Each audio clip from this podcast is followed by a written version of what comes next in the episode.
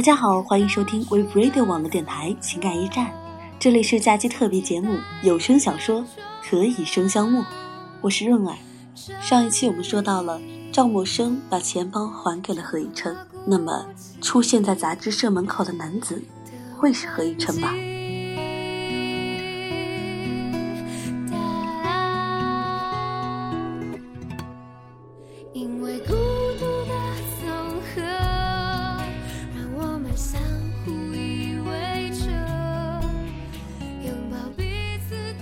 不过默笙十分好奇，他才回国，不认识什么人，谁会来找他？我们是孤绝没想到，是他。会客室里背对他立在落地窗前的英挺男子，竟然是何以琛。听到开门声，他回头，清冷的眸光射向他，淡淡的表情没有一点儿起伏。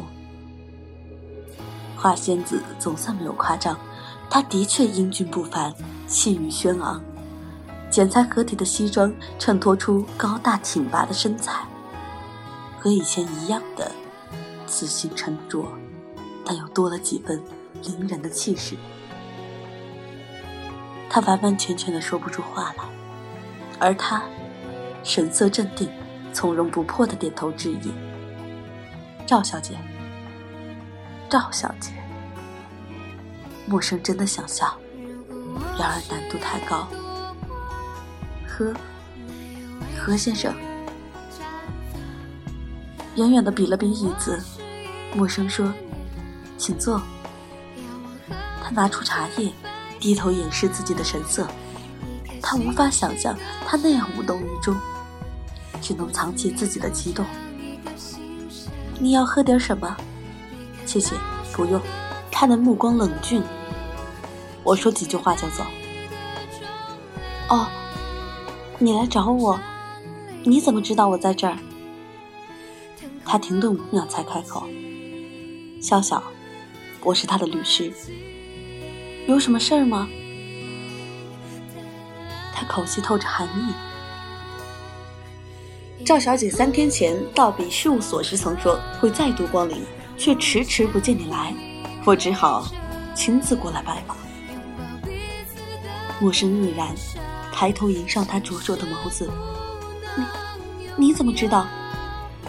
他并没有留下名字，他怎么知道还皮夹的人是他？赵小姐，我恰好有正常人的推理能力。他讽刺地说：“也许，当律师的都有这种正常人的推理能力。”陌生盯着墙壁：“我是去还皮夹，你既然已经拿到，就不用再跑一趟了。”何以琛眸光一闪。除了还皮夹，你没有别的事？他还可以有什么事吗？陌生怔怔，没有了，很好。他眼中仿佛掠过一丝失望，移步到他面前。可是，我有事。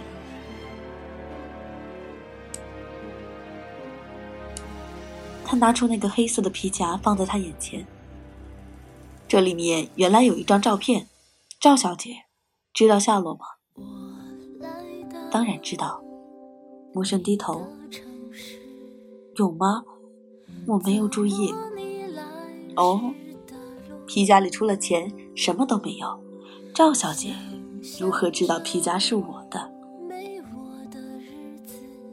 陌生哑口无言，差点忘了他是律师，善于找出对方言辞上的一切漏洞。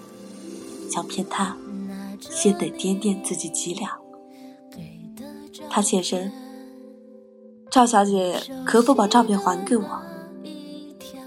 陌生突然觉得莫名其妙，他是什么意思？一边摆出一副你是陌生人的模样，一边却又讨要他的照片。照片上的人是我，为什么要给你？赵小姐，我劝你不要和一个律师讨论物品的所有权问题。以琛冷冷地说：“莫生气馁，这样的以琛，他不熟悉，而且无法应付。照片不在这里，明天给我。明天我有，赵小姐。”何以琛打断他：“我想，我们都不想和对方有太多纠缠，何不早死早超生？”木生默然半晌，你要那张照片干什么？谁知道呢？一琛目光沉沉，也许我想把它放在我身边，时时提醒我那愚蠢的过去。愚蠢？是啊，多愚蠢！他居然会有所期待。何以琛径自做出决定。我明天会来取，你若没空，可以请别人转交。再见，赵小姐。他举步离开，手刚刚握上门把，听到身后的陌生滴滴说：“等等，明天我会送过去。”好，以琛面无表情的回头：“谢谢你的合作，明天见。”陌生怔怔的。目送他高挺的背影离去，不是没想过有朝一日他们重逢会是什么样子，但怎么也没想到，他们居然连说一句好久不见的情分都没有了。愚蠢的过去吗？默生站在卧室的镜子前，审视镜子里面与他对视的女人。如果一头短发变长。扎成马尾。如果晒黑的皮肤变白皙一些，如果还能毫无顾忌的笑得灿灿烂烂，最重要的是，如果眼睛里剪掉这七年多出来的沉郁，填满张扬的天真，那么，他就变成了初上大学，刚认识何以琛的赵默生。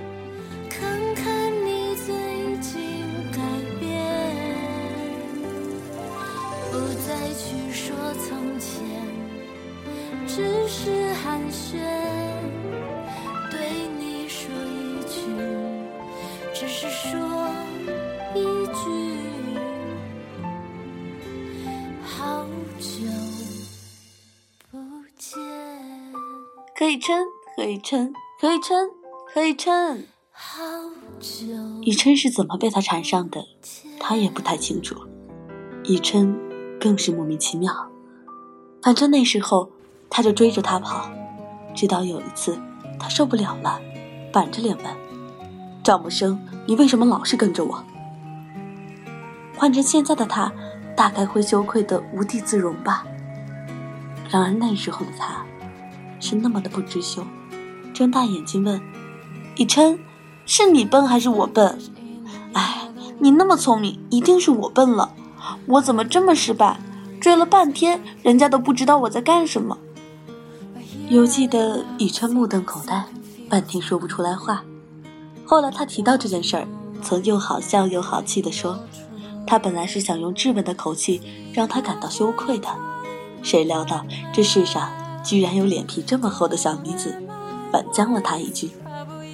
所以当时法律系的高材生迟迟反应过来后，居然只能结结巴巴地说：“我不准备在大学里找女朋友。”他那时候单纯的连借口都听不出，一鼓作气地问：“那我现在排队，等你大学毕业了，可不可以优先录取我？”面对毫不讲章法的对手，口若悬河的最佳辩手。顿时逃逃，抛下一句“有课”就落荒而逃。他当然没有就此气馁，可在他想到更好的办法之前，居然听到学校有人在传，法律系的那个何以琛听说有女朋友了，叫什么赵默生，名字挺拗口的。他一听，几乎是飞快地跑到自习教室找到以琛，急忙澄清：“谣言不是我传出去的，你要相信我。”以琛从书中抬头。目光清明地说：“我知道。”他傻傻地问：“你怎么知道？”以琛神色自若地回答：“因为那是我传的。”这回终于换他瞠目结舌，耳边是他在冷静的分析：“我考虑过了，如果三年后你注定是我的女朋友，我何不提早行使我的权利？”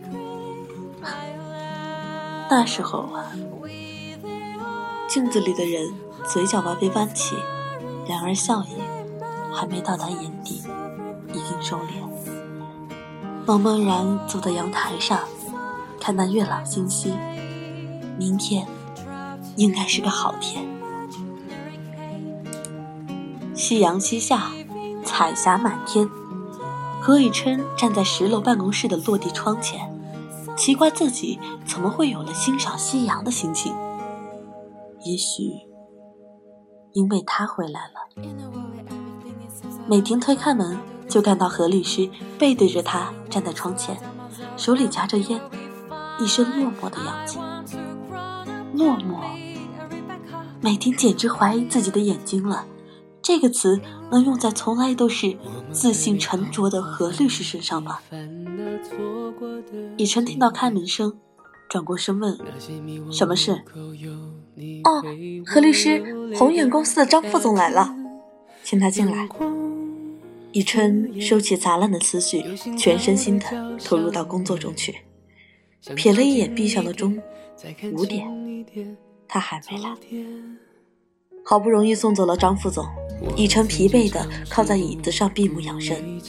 猛地一只巨掌拍下来，以琛无奈的睁开眼。老袁。大学毕业后，他拒绝了研究生保送，直接来到了现在更名为袁向和的袁向律师事务所里工作。现在已经是合伙人之一。老袁和另一个合伙人向恒都是 C 大校友，向恒比他早一届，老袁则已毕业多年。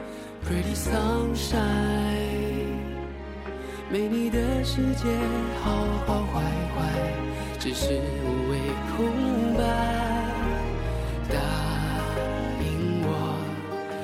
天走失了人海，一定站在最显眼路牌等着。今天的节目就为您播讲到这儿，请继续关注我们 We Radio 网络电台春节特别节目有声小说《何以笙箫默》，月儿下期同一时间与您不见不散。不要再离开。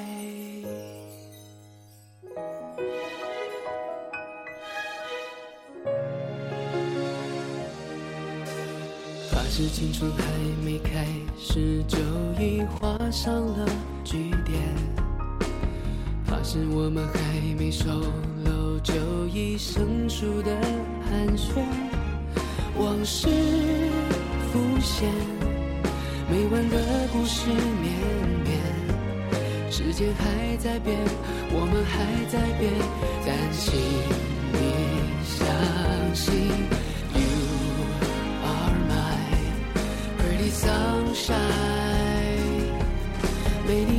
世界，好好坏坏，只是无谓空白。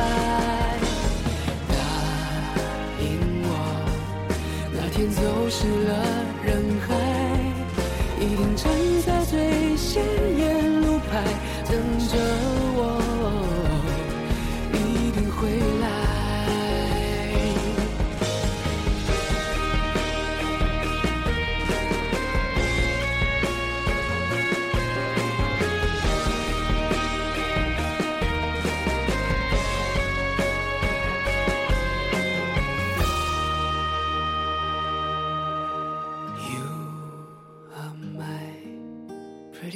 sunshine，美丽的世界，好好坏坏，只是无谓空白。答应我，那天走失了人海，一定站在最显眼路牌等着我，一定会来。You are the pretty sun。My life，等着我，不要再离开。